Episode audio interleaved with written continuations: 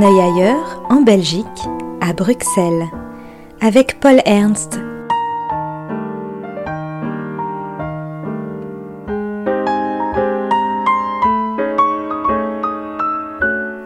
Pour un décrochage bruxellois.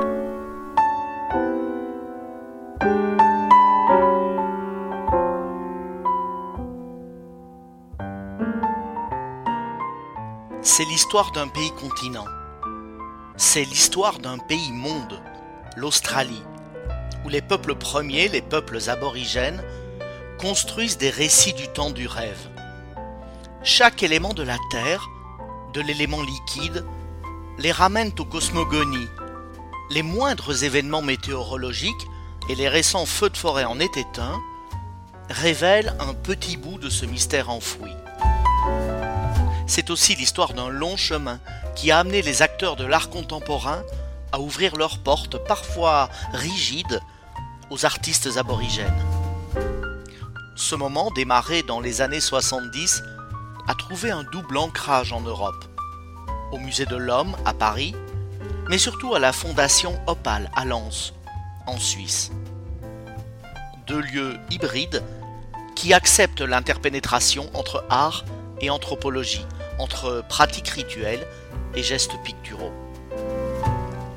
Mais c'est à la Documenta 13 de Cassel, en 2012, que les œuvres aborigènes font une entrée reconnue dans le giron des pratiques artistiques contemporaines, avec la mise en avant de quatre projets. Deux raisons, au moins, y ont contribué.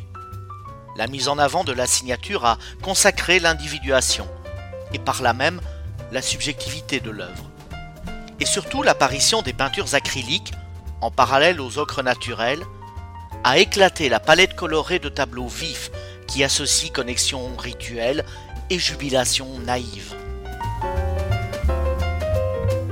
Les musées royaux d'art et d'histoire de Bruxelles, avec l'exposition Before Time Began, retracent ce cheminement et vont puiser dans leur collection pour présenter un ensemble d'objets, boomerang, javelot, didgeridoo, qui tous relient l'outil à la nature, le besoin immédiat à la métaphore de la création du monde. Plus loin, 500 lances s'enchevêtrent en un tourbillon couvrant toute la hauteur de la salle d'exposition. Une tornade du désert qui emporte et égalise, déplace objets de valeur et débris avec une force égale.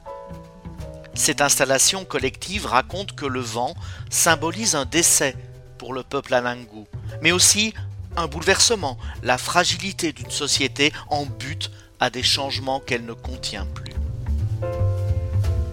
Elle met en mouvement, au sens propre du terme, la friction dévastatrice entre le monde occidental et les sociétés ancestrales. Une friction qui peut aussi être source de joie, d'échanges bigarrés et énergiques, c'est ce que montre le travail de Tiger Yaltanki dans un assemblage de guitares, de visages et de mots qui sonnent comme un élan vers la modernité. Ici, les tableaux éclatent de couleurs. Ils sont un contrepoint aux teintes telluriques des représentations plus anciennes. Dans une dernière salle de l'exposition, les photographies de Michael Cook présente une confrontation plus acide entre les peuples premiers et ce qu'on a appelé, dans un raccourci cynique, l'œuvre colonisatrice des puissances européennes, hollandaises d'abord, et puis anglaises. Ici, l'être humain est ramené à sa fonction d'objet. Son passé est caricaturé, ses potentialités sont niées. Les sujets sont présentés face à la mer, dans les tenues même de ces colons qui les ont condamnés à l'esclavage, entourés de coupures de presse qui les chosifient.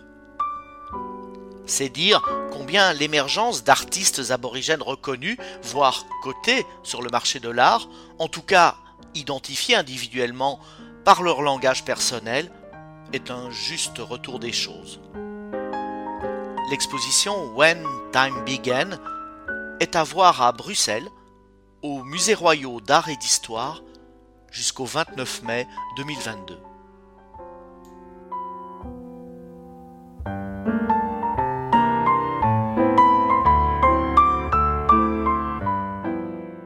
C'était Décrochage bruxellois avec Paul Ernst, une exposition vue de Belgique à retrouver aussi en podcast.